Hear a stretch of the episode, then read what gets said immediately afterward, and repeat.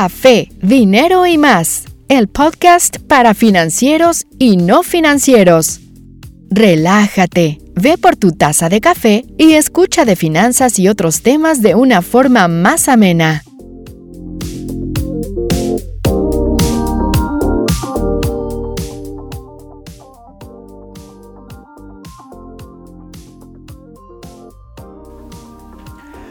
Hola, hola, buenos días, buenas tardes y buenas noches, dependiendo del horario en el que nos estén escuchando. El contador Eduardo Mora al habla, dándoles la bienvenida a este su podcast Café, Dinero y más. Podcast que tiene como objetivo ayudarles a comprender este mundo tan distante para muchos que a veces ven muy lejano o muy difícil de comprender que es el mundo de las finanzas. Pero es tan necesario comprenderlo y entenderlo, tratar de eh, eh, tener una inmersión en este, a modo de poder resolver ciertas cuestiones de la vida diaria. ¿Cuántas veces no se nos ha acercado un banco a ofrecernos un crédito y no sabemos qué hacer? Realmente no tenemos mucha idea de si nos están ofreciendo algo bien, que si nos van a, a quitar el ojo de la cara con los intereses, o las situaciones en las que tenemos que pagar impuestos ante, ante el SAT, que ese es otro tema que a medio mundo le da miedo porque no lo comprende. Entonces aquí es donde yo les vengo a comentar en este podcast algunos, algunos aspectos más sencillos de una forma más amena para que ustedes tengan mejor, mejor imagen y mejor idea de lo que es las finanzas en particular en México. Que aún así podemos empezar a hablar también o podemos llegar a hablar sobre finanzas en otros países, ya que también sería interesante ver la perspectiva de otros lados. Ahora, pensándolo así, a mí me gustaría pensar, ¿no? Yo, yo siempre me he puesto a, divagar algunas veces, me, me he puesto a analizar. Yo cuando era niño, Curiosamente yo nunca me planteé al principio de, mi juventud ser contador, ¿no? De hecho, cuando, cuando en la escuela, en la primaria, a mí me preguntaban qué era lo que quería hacer, pues realmente yo siempre contestaba que quería ser un arquitecto o un arqueólogo, ¿no? Porque era fan de las películas de Indiana Jones y siempre me imaginaba con mi gorrito y, y, mi, y mi látigo moviéndome de aquí para allá, corriendo atrás de rocas, agarrando tesoros de, de la Grecia perdida u otras cosas. Y pues nunca en la vida, y de hecho yo ni tenía la más remota idea de lo que hacía un contador en ese entonces. Y es, es algo extraño, ¿no? Porque realmente, incluso desde niño, más o menos tienes una idea de qué hace cada, cada profesión. Hablamos de que el bombero pues apaga el fuego, el policía en teoría te cuida de los malos, el cocinero cocina, el cocinero te hace de comer o, prepara platillos distintos, pero la verdad es que ustedes díganme qué niño entiende o qué niño quisiera ser de grande, ser contador. La verdad es que sería raro. Es más, es más probable que haya niños que quieran ser abogados o que quieran ser arquitectos cuando crezcan. Está el clásico, el niño que quiere ser doctor. Está el niño que quiere ser astronauta incluso. Pero es muy, muy extraño. Y la verdad yo nunca conocí a ninguno en, mi juventud cuando, cuando yo estaba en la primaria. Yo no conocía a ningún niño que quisiera ser contador. Y eso eso no sé si decir que me entristece un poco ahora que ya sé qué es y que ya conozco bien este mundo. Pero bueno, también puedo entenderlo por el mismo hecho de que parece o, la misma sociedad nos ha hecho pensar que este mundo es muy complejo, que, es algo de genios, ¿no? Que es algo que, que, personas con cierto talento, con cierto, con cierto, no sé, con cierto genio en la cabeza pueden entender, pero realmente es así, o sea, la imagen que tenemos es como, por ejemplo, cuando nos hablan de matemáticas en la primaria, eh, es cuando nosotros como que nos desilusionamos, ¿no? Cuando nos hablan de tener que hacer restas, sumas, divisiones, multiplicaciones, también como que los niños se agüitan, ¿no? Como que dicen, no, oye, matemáticas qué flojera, ¿no? En la mente, es como, es muy extraño que, que, un niño le gusten las matemáticas. Hay los que sí, y de hecho pienso, entiendo que los que, que, los, que a los que les gustan las matemáticas, son niños que usualmente están en olimpiadas de matemáticas o que están haciendo ahí en concursos de, a ver quién suma más rápido u otros, ¿no? Pero es muy raro, de verdad es muy muy raro ver que un niño diga abiertamente, ¿sabes qué? Me gustan las matemáticas, me gustan los números. Pero en fin, digo, así es la sociedad de hoy. Ha sido la sociedad, de hecho, desde hace mucho tiempo en ese sentido. Y lo triste del asunto es que cuando llegamos adultos, cuando llegamos ya a empezar a trabajar, resulta que salimos al mundo, salimos a la sociedad y resulta que tenemos que tener cuenta bancaria, resulta que tenemos que pagar impuestos, resulta que ya tenemos que pagar cuentas, que ya nos llega el recibo de la luz, el recibo del teléfono, el recibo del gas, y ya es donde tenemos que empezar a entender que esas, esas matemáticas las tenemos que usar. Es, es extraño que, que cuando nosotros llegamos a la vida adulta, a nosotros nunca nos pasaron por alguna materia, eh, ya sea tronco común o algo, que, que, incluyera todos estos temas de cómo manejar tu, tu dinero, ¿no? ¿Por qué? Porque hay materias de todo, hay materias de historia, hay materias de geografía, hay materias de, química, hay materias de física. Y, digo, no es por, por hacer menos a, ninguna de ellas, todas son valiosas. Sin embargo, la que de plano todos, absolutamente todos vamos a usar, independientemente del giro en el que estemos, todos vamos a tener que usar el dinero. Todos tenemos que tener una cuenta bancaria. Todos tenemos que pagar impuestos. Entonces es, es incluso un, problema, hay que decirlo así, que, que, la educación básica mm, eh, no esté contemplado en el plan de la educación básica, no esté contemplada una, una materia financiera. Entonces, tienes adultos que van al banco muy tranquilos o, en la idea de que el banco les está ofreciendo dinero porque sí a veces. Hay gente que entiende perfectamente que el banco no te va a dar dinero nada más porque sí, te, va a ganar algo a cambio. Sin embargo, la gente no está muy consciente cuando va a pedir un crédito o una tarjeta de crédito, qué es lo que tiene que revisar. para, la, para la gente en común, es básicamente que me presten y ya. No sabemos realmente qué tenemos que observarle a la tarjeta. Nos da flojera leer el contrato que nos dan en el banco porque es kilométrico. Y realmente deberíamos de tener mucho más cuidado de lo que firmamos y a lo que nos comprometemos con los bancos porque fácilmente ellos nos pueden atorar, literal, con meternos N cantidad de comisiones, intereses. En teoría nos quieren vender que, con la tarjeta de crédito vamos a tener bastantes beneficios. No sé, que es una tarjeta que te da puntos o es una tarjeta que, a la que puedes ir a cualquier establecimiento conocido y te van a dar meses sin intereses, etcétera. No realmente el banco te va a querer dar la mejor cara de la tarjeta. Sin embargo, ¿qué pasa si, por ejemplo, digo, toco madera, pero más aún, por ejemplo, ahorita en esta época de pandemia, que tenemos algún problema financiero, por desgracia, de un momento al otro, perdimos nuestro empleo. El banco no nos va a perdonar que le debemos dinero. Entonces el banco va a decir, ¿qué crees?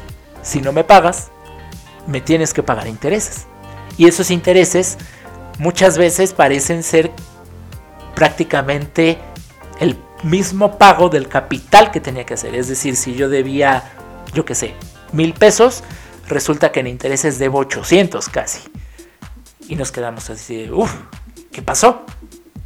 Y resulta que el CAT era de 200% o de, o de 150%. Eran, eran cosas inverosímiles que, que cuando firmamos o nos comprometimos a pagar, a, pagar, no nos fijamos porque siempre dábamos por hecho de que íbamos a ser o totaleros o que pues íbamos a irnos manejando poco a poco con los pagos.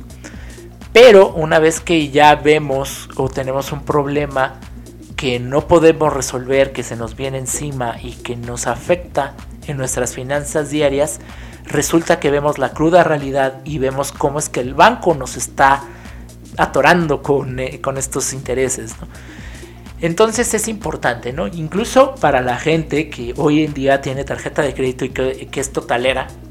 Eh, totalera es eh, para si es que nos llegan a escuchar de otros lados, se le dice en México a las personas que pagan completamente sus tarjetas, que no quedan a deber mes con mes, aunque sea una fracción de lo que se hayan gastado o de lo que tengan obligación de pagar. Es decir, si tienen algo, por ejemplo, en meses sin intereses, pues te van a cobrar el mes correspondiente y que pagues ese mes, ¿no? Entonces, aquí es donde viene el gran dilema, ¿no? Que aquí no sabemos muy bien cómo manejarnos, no sabemos exactamente cuál es la mejor decisión para ir a solicitar un crédito o peor tantito, cuando tenemos que pagar impuestos, cuando somos empleados. Es más fácil porque nuestro patrón, quien es el, el que nos está pagando nuestra nómina, pues realmente es el que hace el pago de los impuestos por nosotros y nosotros en realidad estamos más cómodos. Eso sí, por ejemplo, cuando nosotros llegamos y vemos el contrato de, trabajo, resulta que el contrato dice que el salario es de aproximadamente, no sé, 20 mil pesos, por poner un ejemplo. Resulta que en la realidad cuando vemos el depósito tal cual a nuestra cuenta bancaria, resulta que el pago es de 17 mil pesos, por, poner un ejemplo. Y nosotros la primera vez, digo, muy probablemente la primera vez que tengas empleo no tendrás un sueldo como ese. Pero la primera vez que vemos esa reducción de sueldo, nos quedamos en plan de, ¿qué pasó? Pues resulta que vamos viendo nuestro recibo de nómina y hay un concepto muy curioso que se llama ISR. Y hay otro concepto que se llama IMSS o aportaciones de seguridad social. Y dices, újule, ¿por qué me están quitando esto? Pues resulta que te explican que como eres mexicano tienes la obligación de contribuir a tu país con parte de tu dinero, del ingreso que estás ganando para que todo el país, toda la sociedad esté bien, que tenga servicios, etc.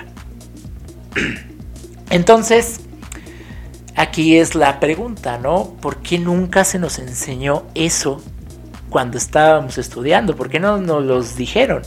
¿Saben? Es curioso que y luego yo he conocido cuando yo cuando yo empecé a trabajar amigos les, les acaba de onda que de repente en sus recibos de nóminas eh, se les viera reducido ese dinero de la cuenta. Ellos nunca se les dijo ni tenían mucha conciencia de lo mismo. Pero, pues las cosas son así, es la realidad y por algo es que funciona la sociedad, porque si no hubiesen esos impuestos, debemos entender que no tendríamos los servicios para todos, ¿no? no tendríamos la seguridad social como es el IMSS o el ISTE, no tendríamos eh, luz, no tendríamos agua, no tendríamos diferentes servicios, ¿no? Entonces, aquí es un gran dilema también porque la gente no tiene mucha idea de qué es lo que está pagando o cuánto es lo que debe de pagar. Ahora, peor tantito, eso también desincentiva a la gente a emprender a veces. ¿Por qué? Porque la gente se siente más cómoda siendo empleado, porque simplemente el patrón le retiene su impuesto y etcétera. Pero yo como emprendedor, vamos a decir que emprendo un negocio nuevo hoy y nunca había emprendido.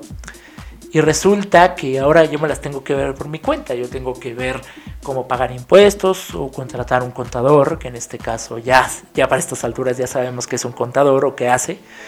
Y pues no estamos del todo tranquilos o muy seguros de qué es lo que estamos haciendo en materia de impuestos. Básicamente la gente que emprende le confía al 100% lo que tiene que ver con impuestos a su contador. Pero luego resulta que como no lo están monitoreando o, el contador no está rindiendo cuentas o, y, lo peor es que el cliente, el emprendedor, no sabe qué debe de exigirle al contador para saber que está bien, pues resulta que meses después llega alguna notificación del SAT o algún mensajillo ahí de invitación de cumplimiento de obligaciones y resulta que el SAT está pidiendo que cumplas con X y Y o ya de facto te está imputando un crédito fiscal. Es decir, ya te está diciendo que crees, de plano ya me debes tanto. Es ahí cuando el cliente se pone de pelos de punta, se pone en plan, ¿qué pasó, contador? Yo te confié todas mis finanzas y me vienes con esto entonces el cliente no sabe cómo reaccionar por miedo, porque como no conoce del tema, piensa que viene el SAT a embargarle y ya básicamente tiene algún problema grande y etcétera. Realmente el, cliente se imagina lo peor, se imagina cualquier cantidad de cosas de, lo, de, de las peores del universo. Se los digo porque, por ejemplo, hay muchas veces que como contador yo he tenido que enfrentar algunas situaciones que no son necesariamente por incumplimiento. Eh, el sistema del SAT pues procura mandar algunos mensajes automáticos de su propio sistema de que se deben cosas de acuerdo al sistema. Sin embargo, hay situaciones en las que realmente eso no aplica. Por poner un ejemplo, alguna vez mm, un cliente que apenas empezó a existir, vamos, una persona moral, que llevaba, que, que, empezaba su segundo año fiscal, eh, su, segundo año de operación, resulta que le llega un correo electrónico de carta invitación donde le cita el SAT a que presente declaraciones de los primeros tres meses, de enero, febrero y marzo del segundo ejercicio. Pero la ley nos dice que los segundos ejercicios se presentan directamente los tres meses en una sola declaración. Los primeros tres. ¿Por qué? Porque tiene que pasar una declaración anual para saber si hubo una utilidad en el primer periodo. Y de acuerdo a cómo salga esa utilidad o pérdida, en dado caso, pues te voy a calcular el promedio de que le llamamos el coeficiente de utilidad es eh, básicamente una especie como de factor para poder multiplicar tus ingresos y determinar el impuesto que me deberías de pagar. Si no hay un ingreso o no hubo una utilidad en el, en el, en el primer periodo, pues simplemente te quedas en pérdidas y sigues sin pagar, porque a eso vamos. Por, e, por eso se llama el impuesto impuesto sobre la renta, ISR. Debido a que pues te, la renta justamente es sinónimo de utilidad, o sea, impuesto sobre la utilidad. Si no hay utilidad, no me cobras impuesto. Total, resulta que este cliente igual como mucha gente puso el grito en el cielo. Me empezó a decir, ¿qué es esto? Yo, mira, la ley dice esto, le expliqué todo lo que les acabo de comentar. Y en fin, pues ya tuvimos que meter una aclaración, etcétera. Pero este tipo de, episodios pasan a cada rato. ¿Por qué? Porque también hay que entender que el SAT se aprovecha mucho de ese desconocimiento. Se aprovecha mucho de que la gente no tiene mucha idea plena de cómo manejar sus impuestos. Y no tiene mucha idea plena tampoco de cuáles son las consecuencias de tal o cual situación. Entonces, pues el SAT ha hecho de esto que le llamamos el terrorismo fiscal un deporte prácticamente.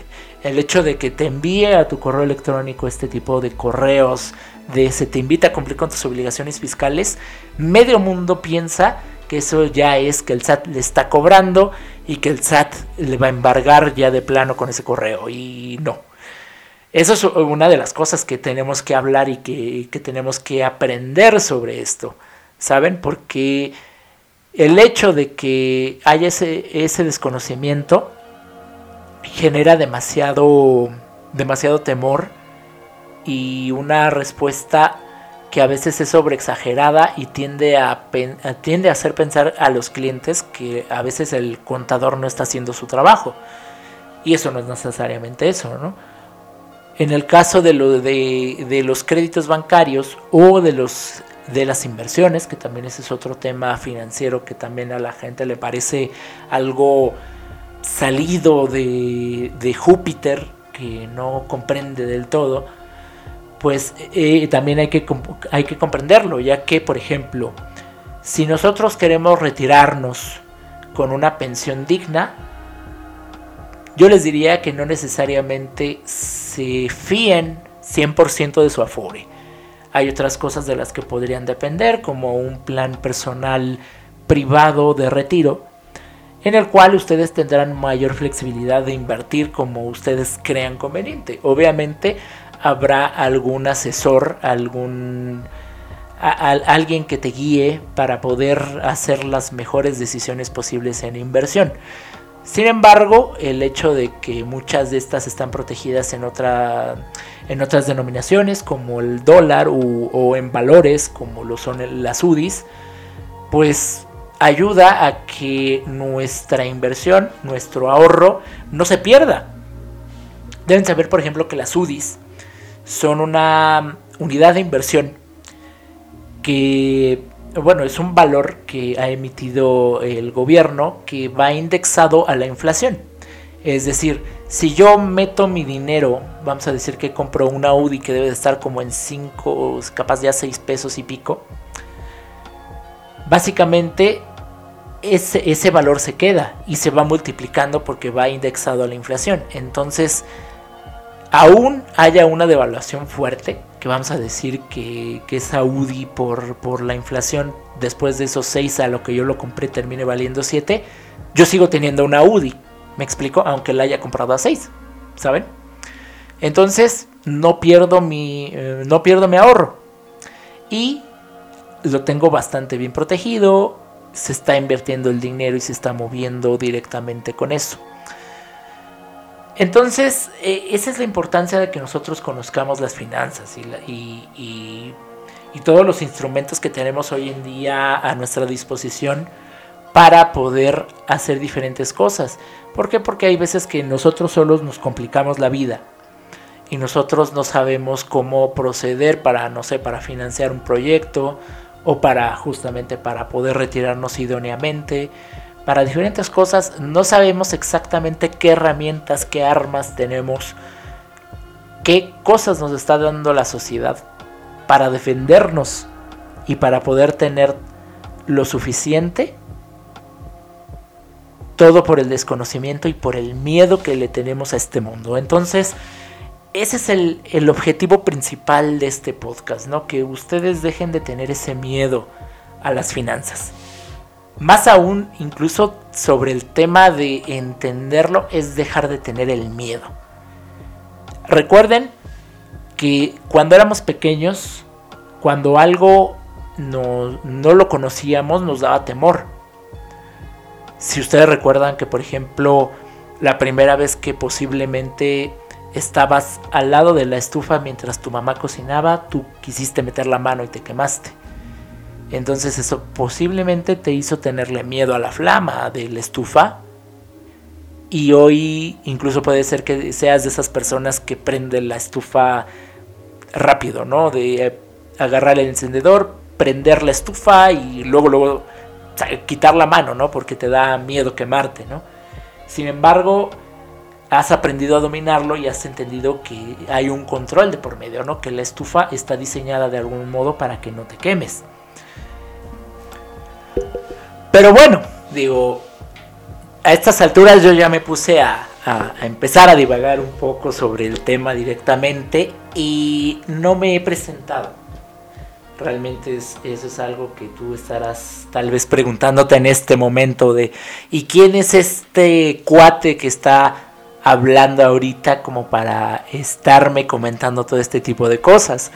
Pues mira, te comento, mi nombre es Eduardo Mora, soy contador público, egresado de la Escuela Bancaria y Comercial. No me quiero aquí poner muy formal porque tampoco se trata de eso. Es lo que te digo, este podcast va más a una idea de una plática más amena. Eh, independientemente de eso, pues yo ya llevo 10, 11 años ejerciendo mi carrera. La conozco bastante ya, he de decir conozco bastantes cosas sobre tanto la parte de impuestos, sobre la, parte de finanzas. Y de verdad a mí en, en, mi transcurso de carrera siempre me ha impresionado que la gente se paniquee tanto con el tema finanzas, ¿sabes? Cada, cada que voy a hablar con alguien que no es del área de finanzas, ¿Por qué? Porque, bueno, eh, en particular he de decirles, la mayor parte de, mi carrera es como auditor. Y auditor en todo sentido, auditor control interno, auditor financiero, auditor fiscal, etc. Entonces, principalmente cuando me ha tocado ser auditor de control interno, pues mm, eh, eh, me, me, toca hablar con gente de otras, con otras mentalidades, ¿saben? Es decir, con gente que está en áreas de venta, con gente que está en áreas de tesorería, con gente que está en área de compras, con gente que está en área de desarrollo y expansión, gente que está en área de operaciones, gente de todas las demás áreas de una empresa particularmente. E incluso ahorita de decirte que yo, yo tengo un despacho Hoy en día ya estoy ejerciendo de forma independiente y pues igual cuando voy a hablar con algún cliente nuevo, pues también tengo que entender que muchos de estos clientes pues no tienen ese conocimiento, ¿no? De, de, de, que yo no puedo ir como por ejemplo haría con un CFO o con algún contador general u otras cosas, ¿no? que tal vez, por ejemplo, ahí es algo que los contadores tenemos arraigado, que es que buscamos hablar de una forma muy técnica. No sé yo si es como la forma en que entendemos que vamos a vernos más profesionales. Yo pienso al contrario, yo creo que entre más simple, entre más peras y bolitas puedas explicar a una persona, mejor, porque la verdad es que, bueno, que también de inicio tienes que entender con quién estás hablando, ¿no? Si estás hablando con alguien que, sabes de facto que entiende el, mundo financiero, sí debes de entender que debes de llegar un poco más técnico. Pero si estás hablando con una persona que apenas está emprendiendo, se aventó a esta aventura a lo loco a veces, a veces la gente empieza a emprender sin mayor conocimiento o sin ir a, un... Eh, sin mayor conocimiento de finanzas, ojo. Porque si, si están emprendiendo, quiero entender que la gente que, que, empieza a emprender debe de conocer por lo menos del ramo de, que, que está vendiendo, ¿saben? Si si se dedica a vender carne, pues que sepa de carne, ¿no? Si se dedica a vender productos de limpieza, que sepa de limpieza. Si se dedica a vender computadoras, que, se dedique, que sepa cómo es una buena computadora. Que si da el servicio, yo que sé, de hosting y de diseño web, que sepa hacerlo, ¿no? Pero siempre estos emprendedores les gusta dejar o delegar todo al 100% a su contador, todo lo que es relativo a finanzas, y ellos no se quieren meter. El problema es cuando vienen este tipo de cosas que les digo. Hay contadores que pues por desgracia sí son un tanto más irresponsables, digo, obviamente ni es decir que quiero quemar al gremio, yo mismo lo soy, me estaría dando un balazo al pie, pero hay que decirlo, hay contadores que no no se toman a veces en serio el trabajo y si dejan o, el trabajo votado o no presentan lo que dicen o etcétera, ¿no? Entonces, básicamente están cobrando de gratis y es porque el cliente se está fiando a que el, a que el contador está haciendo lo que dice que va a hacer. Hay muchos que luego se dicen que son contadores y no lo son.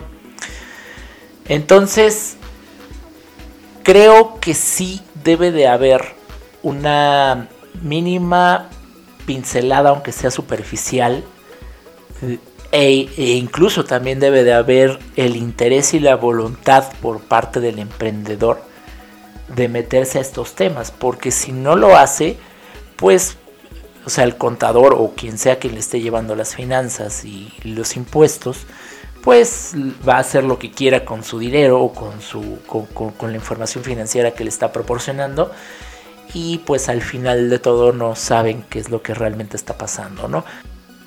E igualmente a mí me gustaría ver eventualmente que mis clientes no se paniquen con los correos de se le invita a cumplir con sus obligaciones fiscales o, con otro mensaje de, de, la autoridad, porque hay veces que hasta hay clientes que solamente con que vean en su correo que tiene un comunicado por parte del SAT se paniquean y piensan que ya es algo malo. Y no, realmente puede ser el SAT diciéndote, ¿sabes qué? Pues tienes opinión positiva en tu cumplimiento de obligaciones fiscales, ¿no? Entonces, creo que hay que tratar de concientizar a la sociedad.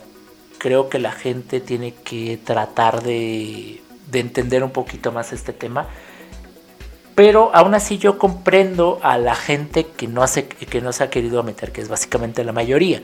¿Por qué? Porque, bueno, simplemente a uno le dicen finanzas y piensan en gente con traje eh, enfrente de un escritorio que están hablando con tecnicismos de una forma muy, vamos, eh, difícil de comprender para alguien que no ha manejado nunca eso, esos términos, ¿no? E igual, por ejemplo, prácticamente todo lo que son temas política y finanzas son de, ese estilo, ¿no?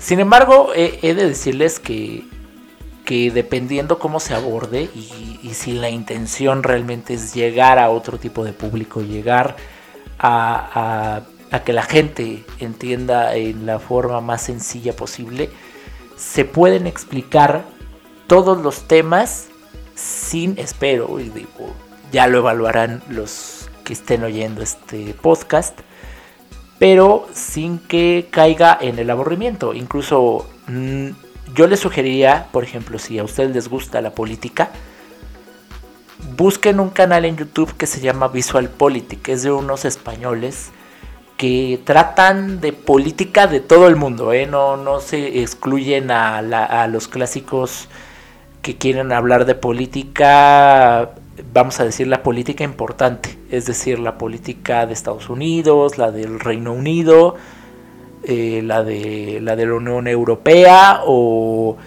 o a veces la de Latinoamérica la pueden llegar a tocar. No, realmente es ellos se enfocan en prácticamente todo el mundo. tienen videos hablando de países como Djibouti, que dudo mucho que la gente conozca dónde está Djibouti. Si les pusiera el mapa de Medio Oriente y les dije les pidiera que me, que me dijeran dónde está Djibouti, dudo que sepan dónde esté o sepan señalarme dónde esté. Hay videos sobre de, de Turmequistán, de Uzbekistán, de Pakistán, de Malasia, de todos los países prácticamente. Y tocan temas interesantes. Y los y los tocan de una manera que no me parece, por lo menos a mí personalmente, aburrida. Creo que el video es interesante, tratan de no ser serios, de hecho eh, los españoles que les digo van vestidos muy común, es más, uno de ellos por ejemplo lleva, si mal no recuerdo, como una especie de, de camiseta hawaiana y abierta y, se les puede tomar perfectamente serios, ¿no? Entonces, en ese sentido, creo yo que dependiendo cómo se dé el mensaje, cómo, cómo es que la gente escuche lo, el mensaje que se quiere dar, es como la gente va a, al final va a, a, recepcionar, no sé si se diga bien así o esté bien dicho, va a recibir, más bien, va a recibir bien el mensaje, ¿no? Y va, va, va, va a estar bien atenta, va, va a engancharse con el tema. Entonces, eso es lo que pretende este podcast. Quiere que haya una, un mejor entendimiento de las finanzas y de impuestos y de todo lo que te rodea en ese sentido, sin que te aburras, procurando eso. Y que haya una plática amena entre tú y yo, ¿vale? De hecho, yo tengo aquí mi taza de café. De hecho, le voy a tomar un sorbo. Muy bueno, es un Juan Valdés muy, muy rico. Y a ver, déjame ver. Yo te diría que cuando tú escuches estos podcasts, igual te invito a que tú conmigo te tomes una taza de café para que los dos estemos aquí relajados hablando de, de, estos temas. Creo yo que todo en, en, esta vida es mejor con una taza de café. Creo que ayuda a relajarte, ayuda a que respires un poco. El propio, el propio aroma del café creo que es relajante. Habrá gente que no le gusta el café, estás en toda la libertad de tomarte otra cosa o comer algo más, no sé, algo, algo que te agrade, algo que te relaje, algo, algo que no te haga pensar en, uff, voy a escuchar de números, no, ¿sabes? Quiero que dejes de pensar en eso, que te quites este, este estigma social que, se ha impuesto durante décadas y que empieces a abrir tu mente para que puedas recibir toda esta información. Y si gustas, podemos tener también pláticas amenas. Si en algún momento gustas mandarme algún correo o quieres eh, quieres saber más de, un servidor, pues eh, te voy a estar dejando redes sociales, ¿no? Bueno, retomando temas, pues, en fin, uno, uno quisiera de verdad que este tipo de temas no fueran tan, tan escabrosos, tan, tan, tan difíciles de comprender a veces. Ver tanto número, pues abruma, ver que, que todo el tiempo habrá contadores que siempre están con sumas y restas. Eh, y también eso, por ejemplo, he de decir que a mí me llama mucho la atención que, que la gente cree que lo... Hay gente que cree que muchos contadores manejamos que las divisiones y que las multiplicaciones y que las derivadas y que las integrales y que, o sea, que nos vamos de buzo y que somos, que, que, que manejamos el álgebra, que que nos vamos de buzo con las matemáticas. Y la realidad de las cosas es que prácticamente lo que usamos son sumas y restas y a veces multiplicaciones y divisiones. Si tú me preguntas cómo hacer una derivada, no me acuerdo. y cuando estaba en la escuela, de hecho reprobé varias veces eh, cálculo integral y diferencial, así que no soy tan bueno para eso, créeme.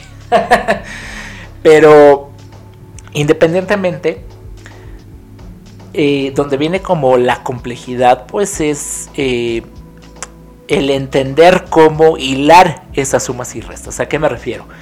No se trata de nada más decir, ah, es que es sumar esto y esto y ya.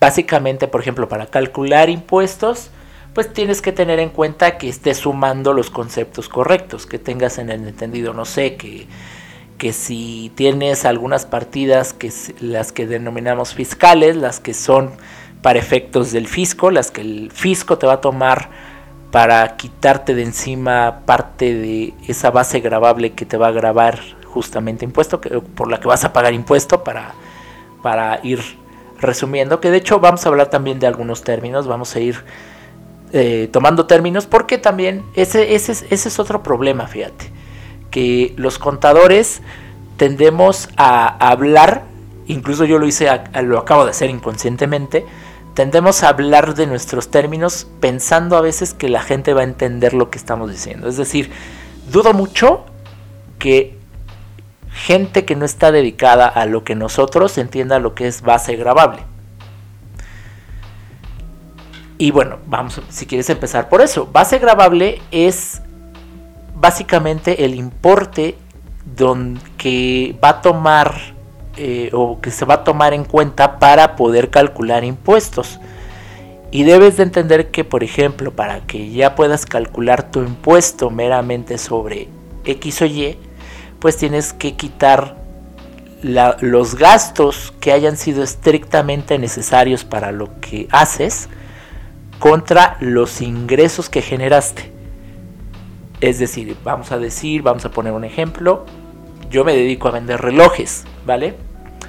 Entonces, de esos relojes, yo en un periodo, en un mes, gané 100 mil pesos en pura venta de, de relojes. Pero para poder traerte yo ese reloj a ti, consumidor, pues tuve que comprar el reloj, comprar el, producto en sí, posiblemente fui con algún proveedor que por yo haberle comprado al mayoreo, pues me dejó el reloj más barato, ya cuando te lo, te lo vendo a ti en menudeo, pues yo le gano mi, mi utilidad, ¿no? Pero aparte de tener que comprar el reloj, que eso como es el producto directo se consideraría costo, pues tuve que invertir en otras cosas, no sé, tuve que pagar eh, el flete para que me trajeran a mis almacenes los relojes o tuve que pagarle justamente a un contador para que me llevara y me administrara la contabilidad, tuve que pagar luz, que pues para la luz de la bodega o la luz de la máquina con la que trabajo. Tuve que pagar agua, tuve que pagar diversas cosas que se necesitan en la operación de mi negocio. Siempre y cuando sean necesarias para ese negocio, son pueden ser incluidas para quitarlas de mis ingresos, por así decirlo, de forma sencilla y entonces ahí es donde, por ejemplo, podríamos hablar de una primer resta. Podremos, podremos decir, ¿sabes qué? A los ingresos le quito las deducciones, que como ya te dije, deducciones son todos estos gastos y costos que tuve que incurrir para llevarte a ti el reloj. Y la resta de ambas cosas nos da lo que llamamos base grabable, que es prácticamente una utilidad sencilla, ¿no? Entonces, esa base grabable es la que ya llevará en sí todo el cálculo que según leyes me dicte, de acuerdo al régimen fiscal en el que esté. ¿Por qué? Porque deberás de saber que existen personas físicas y personas morales. Personas físicas somos tú y yo, carne y hueso. Una persona que nació, que creció y que hoy en día trabaja y la persona moral es una o es un ente constituido por una o más personas de forma, llamémosle artificial, si quieres verlo así, que son las famosísimas SADCB, SDRLDCB, SC, la, la denominación que me diga, son sociedades, ¿vale?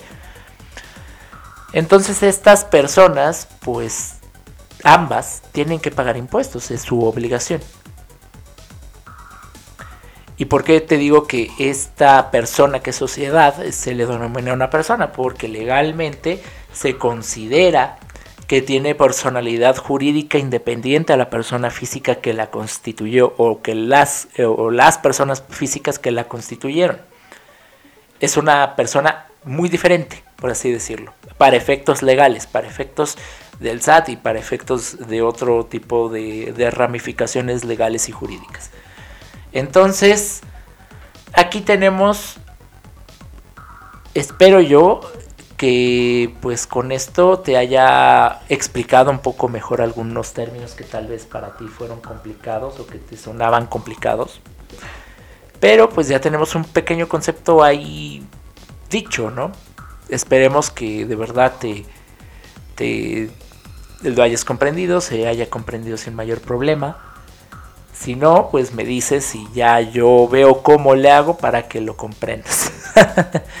Pero bueno, entonces, retomando y regresando al tema central, pues ese es el punto del podcast, ¿no?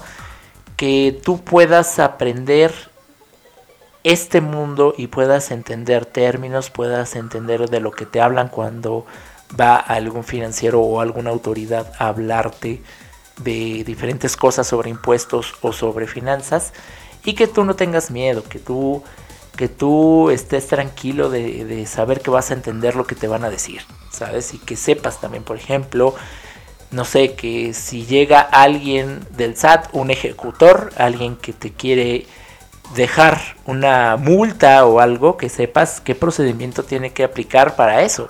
¿sabes? Porque también debe de haber un procedimiento, no es nada más que lleguen, te dejen el escrito y ya está, ¿no?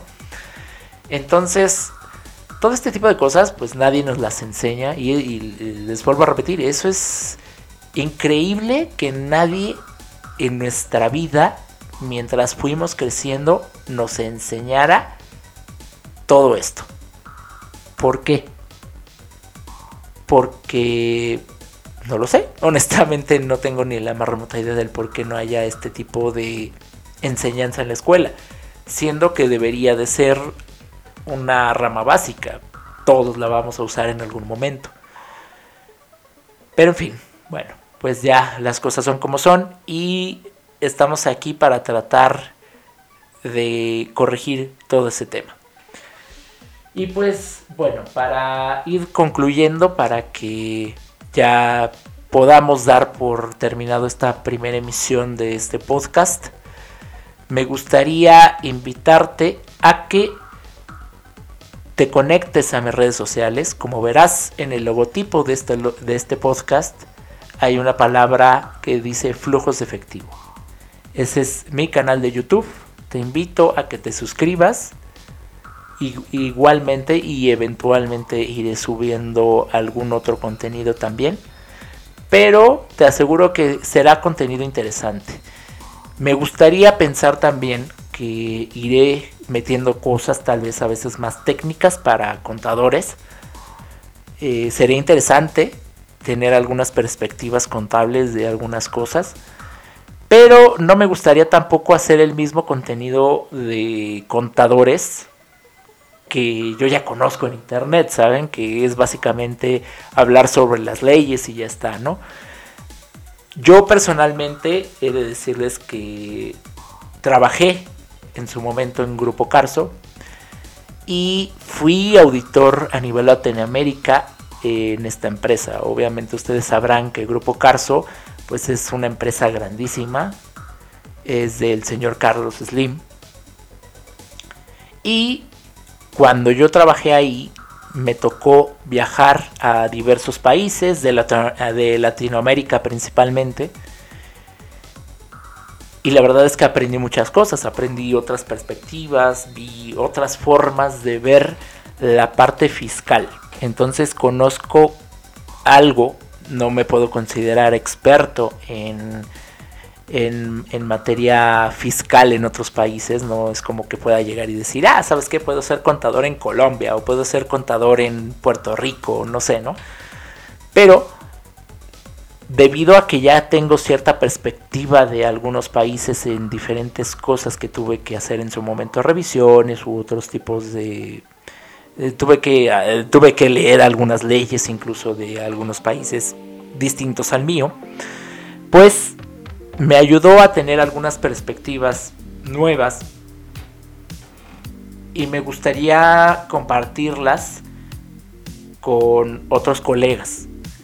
¿Por qué? Porque igual creo que otros colegas están muy metidos con este contenido de siempre, ¿no? Y tal vez, creo tal vez que a veces en algunas perspectivas nos falta ver qué hacen en otros países, ¿sabes?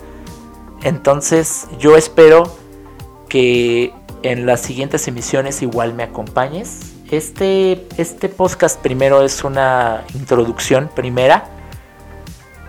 Tengo pensados varios temas para los siguientes episodios. Y yo estoy pensando en ir avanzando con este podcast semana con semana. Entonces, de verdad, te agradezco hayas estado el tiempo que estuviste escuchando a tu servidor. Espero no haberte aburrido. Y te espero con una rica taza de café la siguiente semana. Nos estamos viendo. Chao.